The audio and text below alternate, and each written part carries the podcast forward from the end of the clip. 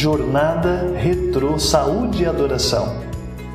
Parte 1: Oito dias para ter saúde física.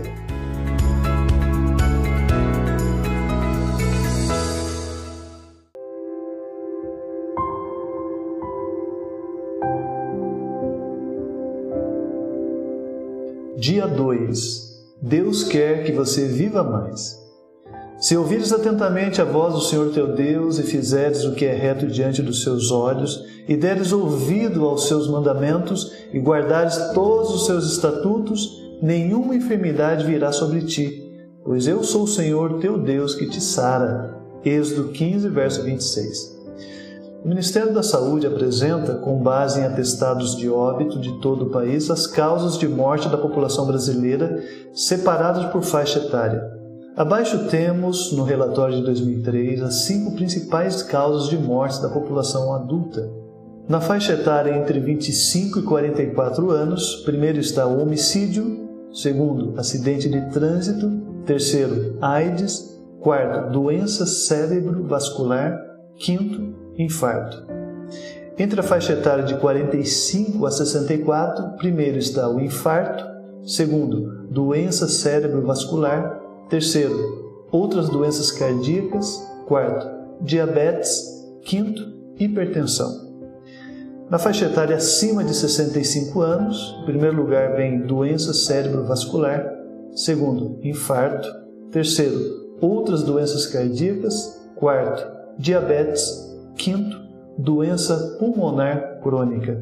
Dá para ficar observando esse quadro por horas, tão patético e revelador. Antes da análise específica sobre os fatores de saúde, salta aos olhos o que a estupidez humana pode realizar. Na faixa dos 25 aos 44 anos, quando o ser humano está no auge de sua força, pronto para empreender e realizar projetos, formar e desenvolver sua família, os três maiores índices de morte no Brasil são: primeiro, homicídio, segundo, acidente de trânsito, terceiro, AIDS.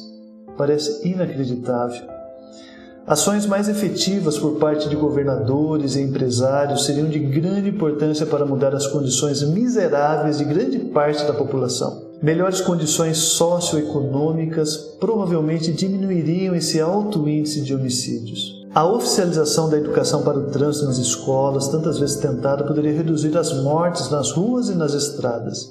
E sobre a AIDS, o que dizer? Enquanto as campanhas preventivas limitarem-se a distribuir preservativos, nada vai mudar porque o problema é de cunho moral. Em Uganda foi implantada, como iniciativa governamental, o primeiro-ministro era adventista, a postura moral que prevê o sexo só no casamento, monogâmico, com resultado de repercussão mundial. Enquanto há países na África cuja contaminação pela AIDS atinge um terço da população, em Uganda o índice caiu para 5%. O quarto índice, que é o primeiro efetivamente ligado a alterações na saúde, registra mortes por doenças cerebrovasculares. Que doenças são essas? São os distúrbios ocasionados principalmente pela falta, isquemia ou explosão, hemorragia sanguínea no espaço intracerebral. As isquemias devem-se à ausência de fluxo sanguíneo em uma região do cérebro obstruído por um trombo, trombose, formado por uma placa de ateroma, aterosclerose, que escapou de onde estava aderida. Doença cardíaca reumática também pode produzir trombose, bem como inflamações nas artérias. São chamadas de AVC, ou acidente vascular cerebral isquêmico. Quando ocorre uma isquemia cerebral, todo um conjunto de neurônios morre, ficando paralisada a parte do corpo comandada por aquela região. Braços, pernas, lado da face, etc. Isso é conhecido vulgarmente por derrame, denominação que se aplica melhor às síndromes hemorrágicas. A hemorragia intracerebral resulta geralmente da ruptura de um vaso deformado por um ateroma, aterosclerose, exposto longamente à hipertensão arterial. As hemorragias podem ocorrer teoricamente em qualquer ponto do cérebro. No entanto, até por conta da maior pressão, ocorre nas artérias maiores e próximas de regiões vitais, como o tronco cerebral que controla o coração, a respiração, tornando-se fatais. Todos esses eventos citados, formadores de doenças cerebrovasculares, tem causas mais antigas e profundas advindas dos hábitos de vida. Alimentação baseada em gordura, massas, proteína animal em elevada quantidade, ausência de qualquer exercício físico, trabalho sob pressão, estresse, etc. Um dado muito interessante é que todos esses hábitos estão na raiz de outro desastre, o infarto do coração, que é o quinto maior motivo de mortes na faixa dos 25 aos 44 anos. Na faixa seguinte, dos 45 aos 64 anos, o infarto salta para o primeiro lugar, seguindo das doenças cerebrovasculares, numa inversão de prioridade. É como se, tendo alcançado a maturidade e desviando-se das causas insanas que determinam as primeiras causas de morte na faixa anterior, os indivíduos acima dos 45 anos cedam às benesses da prosperidade ou, no mínimo, da estabilidade e sejam vitimados pelas doenças resultantes dos hábitos assassinos que desenvolveram e foram acariciados ao longo da vida adulta, em lugar de serem substituídos por hábitos saudáveis, produtores de vida longa e de boa qualidade. Pare, medite e olhe. Desenvolvendo hábitos de vida saudáveis, você irá prevenir muitas dessas doenças terríveis e ainda terá melhores condições para uma comunhão mais íntima com Deus. Você gostaria de falar à pessoa do Espírito Santo que está aí ao seu lado, que vai melhorar a sua qualidade de vida? Então abra-lhe o seu coração, fale sobre o que fez e o que pretende fazer de agora em diante. Nesta faixa, em terceiro lugar, vêm as doenças cardíacas, angina, insuficiência cardíaca congestiva, arritmias cardíacas, endocardite, nas quais também estão implicados hábitos nocivos de vida, cuja ação deletéria vai se agravando quanto mais crônicos sejam os quadros.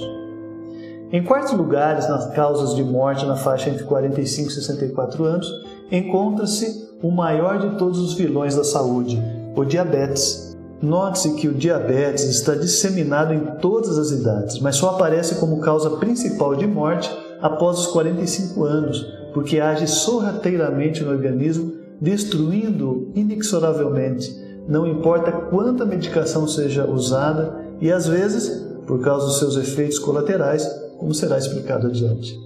O quinto fator de morte nessa faixa é a hipertensão, que na verdade assina o atestado de óbito, mostrando sua verdadeira cara aqui, mas está presente de maneira secundária em praticamente todas as doenças cardíacas e cerebrovasculares. Na faixa acima dos 65 anos, as doenças cerebrovasculares assumem o primeiro lugar, seguidas pelo infarto. As outras doenças cardíacas e a diabetes mantêm seus terceiros e quartos lugares, sendo que nesta faixa as doenças pulmonares crônicas superam a hipertensão, matando aquelas vítimas que fez sofrer durante metade da vida. A hipertensão aparece em sexto lugar, até porque nesta faixa o exercício, que era pouco, desaparece e os medicamentos, agora muitos, já não fazem mais efeito. O que causa mais estupefação a analisar esse quadro das causas de morte no Brasil é que, a parte os três primeiros índices da faixa etária 25 a 44 anos, já comentados, todas as enfermidades que causam mortes no Brasil são passíveis de prevenção, cura ou, no mínimo, melhorem seus efeitos danosos à saúde pela substituição por hábitos construtores de organismos fortes, saudáveis e resistentes às doenças. Se houvesse levantamento estatístico de longevidade sem mortalidade infanto-juvenil, comparando as pessoas que mantêm hábitos saudáveis, levando a sério o cuidado com sua estrutura física e mental em relação à população em geral, a idade média dos primeiros provavelmente ultrapassariam os 90 anos. E isso ainda não seria tudo. A maior vantagem é chegar lá inteiro, correndo, nadando, cantando, escrevendo, espalhando felicidade à sua volta. Quando veio pela primeira vez ao Brasil, o Dr. Schauffenberg, ex-professor da Universidade de Loma Linda, nos Estados Unidos, na área da saúde, e ex-departamental de saúde da Associação Geral, perguntaram-lhe o que achava das pesquisas então em fase inicial nos Estados Unidos. As pesquisas comparavam os adventistas com a população em geral e mostravam que o nosso povo apresentava apenas 50% das doenças, uma vergonha, respondeu ele, e acrescentou aos ouvintes estupefatos: Se nosso povo seguisse a orientação divina do espírito de profecia, não teria doença nenhuma. Nos anos seguintes, novas edições da pesquisa separaram os adventistas que não tomam cuidado especial em relação à saúde daqueles que seguem um estilo de vida conforme a orientação bíblica e a mensagem de saúde do Espírito de Profecia. A realidade das palavras do grande educador americano apareceu com toda certeza. Nesses últimos, os índices de enfermidades em relação à população em geral apresentaram-se ao redor de 10%. Pare, medite e ore. Você tem feito sua parte para que o povo de Deus seja um exemplo para o mundo? Quando se levanta, você tem ido à presença do Espírito Santo do jeito que está? Você sabia que a falta de relacionamento diário com Deus afeta o nosso discernimento? Fale então para Jesus que você quer viver em comunhão com Ele para levar a sério as coisas sagradas. É isso o que se pretende alcançar com o seminário Saúde e Adoração tornar fácil e prático para cada família adventista a adoção de hábitos que trarão saúde plena e longevidade a todos. Lembre-se desse conselho para viver mais e com mais saúde. Consagrai-vos a Deus pela manhã. Fazei disto vossa primeira tarefa. Seja a vossa oração: Toma-me, Senhor, para ser teu inteiramente. Aos teus pés deponho todos os meus projetos. Usa-me hoje em teu serviço, permanece comigo e permita que toda a minha obra se faça em ti. Essa é uma questão diária. Cada manhã consagrai-vos a Deus para esse dia.